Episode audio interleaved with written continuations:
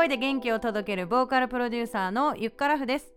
この番組は聞くだけで宇宙と両思い。になれるすなわち自分のことが大好きになり仕事恋愛親子関係など人生丸ごとうまくい。っちゃう魔法のポッドキャストです今日は母の日だったので LINE であなたが世界で一番というスタンプを送ったらマザーの日イエーイってい。うテンション高めのレスが来たので安心してい。たところですさてゴールデンウィーク期間中8日連続で配信した宇宙恋フェス楽しんでいただけましたでしょうか？今回は宇宙恋フェスが教えてくれた3つのことをテーマに話していきます。最後はちょっとした生ライブもしますのでアフターパーティー楽しんでいってください。ではまず1つ目。素敵な人しか周りにいないぞ。改めて思いました。あのー、今回、えー、もともと友達だった方もいるんですけれども Zoom での収録で初めましてっていう方もいたんですよね。例えば5日目の風水の秘密を話してくださった高橋由美さん。そして7日目の、えー、ありのままラジオというポッドキャスト番組をやられてるヨガ講師のゆうきさんとウェブデザイナーの和樹さん。あのなんとなく SNS のアイコンや、えー、イラストでは見たことがあったんですけれどもそれ以外の情報といえばポッドキャストの、えー、配信している番組の内容やあとは声だけだったわけなんですよね。まあ、だからさこれ私の勘が外れてあれ盛り上がりませんみたいなことが 起きたかもしれないんですけれどもやっぱりねポッドキャストってすごいなって思ったのは皆さんがねそれぞれ風水の話とかありのままのねお話をしてて友達みたいな感じでうんうんうんってめっちゃうなずくことがよくあったの。だからこの方たちをポッドキャストに呼んでも絶対うまくいくって思ってたのよね。うまくいったと思うのどう？みんな。そんな感じなんです。もちろんもともと友達だったみんなは機会があったらどんどんこうポッドキャストに呼びたいなって思ってたんだよね。なので今回ねあのフェスをきっかけに素敵な仲間たちを紹介できて本当に良かったなって思ってるしあとは本当に周りの人に恵まれている幸せっていうお前の感想かいっていうね感じですけれどもうち恋フェスはそんなことを私に教えてくれました。はい。では2つ目。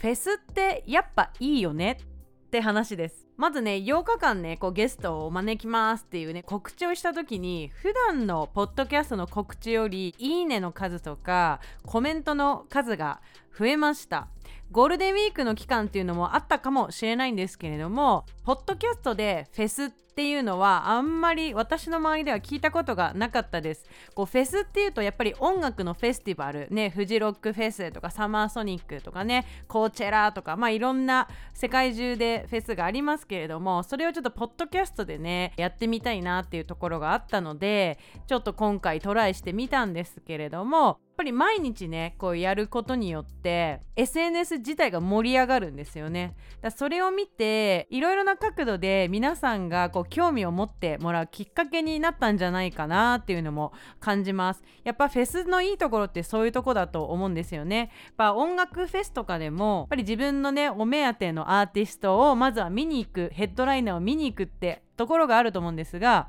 自分のお目当てを見る、えー、前後とかでねなんかこうなんか聞こえてきた音楽で、えー、なんかいいなみたいになるとそこからやっぱりファンになるってこともあると思うんですよ。音楽業界だとフェスって当たり前っていう感じがあると思うんだけどそれとポッドキャストこうくっつけてできた。でそれであのリスナーの皆さんが喜んでくれたりゲストの皆さんでも交流が持てたりとかそういうところでねまたこうつながりができたりこの先またなんかワクワクすることができそうなんじゃないかな。そういうね未来が妄想できたのが良かったです。で実はね8組のねゲストと話していくうちにもううち恋フェスリアルでやりたくね？っていうね話もね何組かの方とねしたんですよ。そう例えば松美穂がいるね沖縄とかでねこうアーティストを呼んで生のライブがあったりこうヴィーガンのねご飯が食べれるブースがあったりあとはこうヨガだったりとかメディテーションの時間があったりとかいろいろなことがねもう妄想できちゃったって感じで本当にまあフェスってねくくりでやるとなんか何でも無限大にできそうなそんな気持ちになりました。そして最後3つ目3つ目は瞑想のね答えが出ました。瞑想の話さ結構今回ガツガツやってたと思うんですよね。そうそれで私の幼なじみとかもあのー私も最近瞑想気になってんだけどってねこうなんか連絡来たりとかして今度ねあのこのかちゃんのお母さんの瞑想会にみんなで行こうって話にもなっているんですが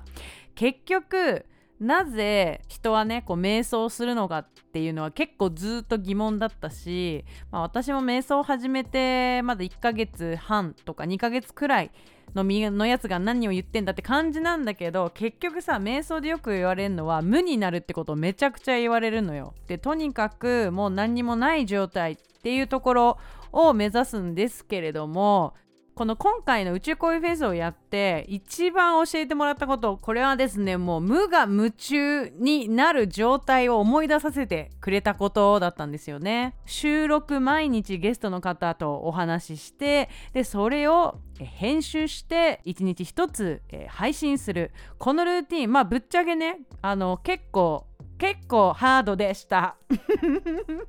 だけどあのゲストのみんながシェアしてくれた情報をやっぱりリスナーのみんなにめっちゃ届けたいなって思いが一番強かったからだからめっちゃ頑張れたんですよ。でもその時超夢中だったわけよ。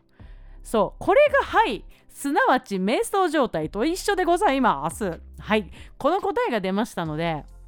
もうね宇宙恋フェスね万々歳でございます。本当にやってよかったと思うしやっぱり改めて、えー、今回私はポッドキャストで感じましたけれども、まあ、そもそも私はやっぱ歌うことが大好きだったので、まあ、昔から瞑想状態に至ってことにも気づくことができました。で歌詞を書いてるメロディーを作ったりやっぱり曲作ってる時も常にもうこれは瞑想状態ハイの状態えー、またはゾーンに入っているとかも言うみたいですけどね。まあいろんな言い方があるんだけれどもやっぱりいろんな言い方があることによって受け取りやすい言葉とかねタイミングがあるからそう。まあでも今聞いて夢中になれることないな私っていう方もいるかもしれないです。でもそう思った人は小学校の時に好きだったことをちょっと思い出してみてほしいんだけど、まあ、例えば絵を描くことが好きだったなとか図書館で、えー、借りてきた本を読んで感想文書くのが好きだったなとかあとは校庭走ったり泳いだり体を動かすことが好きだったなとかね。なんかそういう時ってマジでなんか何にも考えてない思考が止まっていて感覚だけで楽しいワクワクわーっていうあの感覚ってみんなあると思うのでなんかそれが、まあ、瞑想状態とイコールなんだよねっていうそうなんかいつでも無になれるんだけど私たちは義務教育を終えて社会に出ると思考ばかりになっちゃうのよね。本当に。毎秒考えてない何かを。そう。超面白くない？これ。私だけ面白いと思ってる人？もしよかったら LINE 公式であなたの感想を聞かせてください。LINE の URL は番組説明欄からチェックしてください。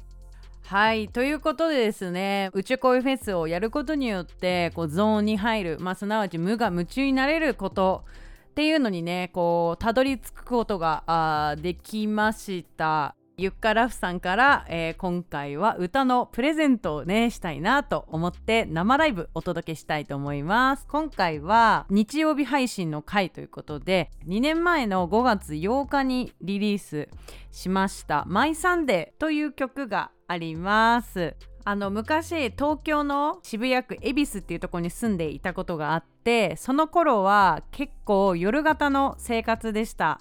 えー、夜中こうクラブでライブをして 朝5時に帰ってくるみたいななんかそんな生活でした。もうしかもめちゃくちゃお酒も飲んでてなんかなかなか家に帰れないとかねそういう時だったんですよ。まあでもそんな自分の生活スタイルが結構もう嫌だなーって思ってた時にじゃあ一回強制的に朝方の生活に変えてみようっていう風に思ったそんな時に書いた曲だったんですよね。こう同じ朝の5時でもこれから寝る5時とこれから一日を始める5時本当になんか同じ人間かって思う感じで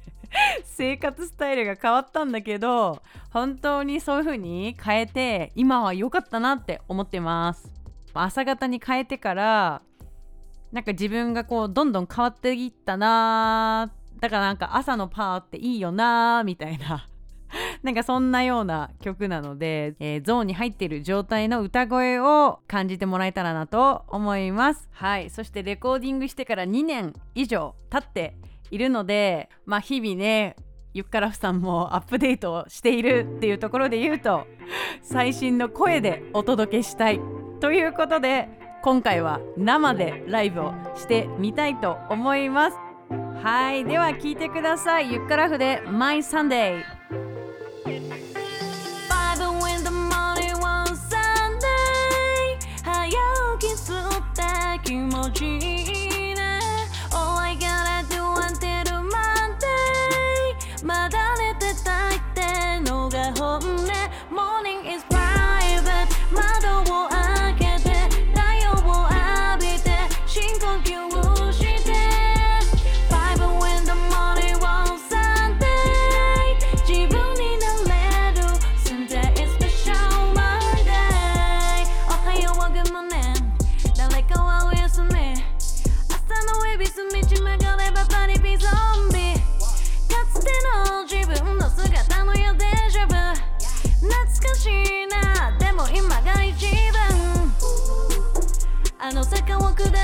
先にはお猿のー買うエンジェル。耳にプライネスとオン帰りによろめ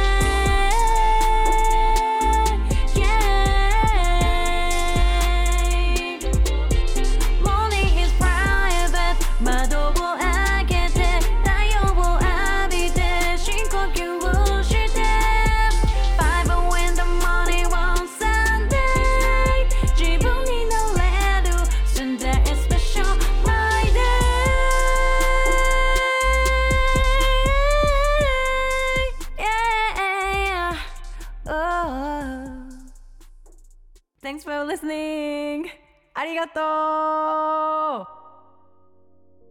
ということで今回の配信いかがでしたでしょうか？最後ライブするとパーティー感だいぶ出ますね。まあ2年前のね「マイサンデー」オリジナル音源と比べながら今回のライブ音源楽しんでいただくとなんか違いとか結構あると思うから 楽しめると思います。はい、えー、番組説明欄にリンク貼っておくのでぜひチェックしてください。そして今回改めて宇宙恋フェスを開催してみて今後リアルのフェスをやってみたいなとかやっぱりあの本当に周りに素敵な女子めちゃくちゃいるぞって思ったしまだまだですね皆さんにぜひ紹介したい方たくさんいるので今後の配信も楽しみにしていてください。配信を取りこぼさず聞くためには番組のサブスクリプション登録をおすすめしています。毎週水曜日と日曜日楽しみに待っててください。ということで今回はこの辺にします。次回もお楽しみに。ゆっからふでした。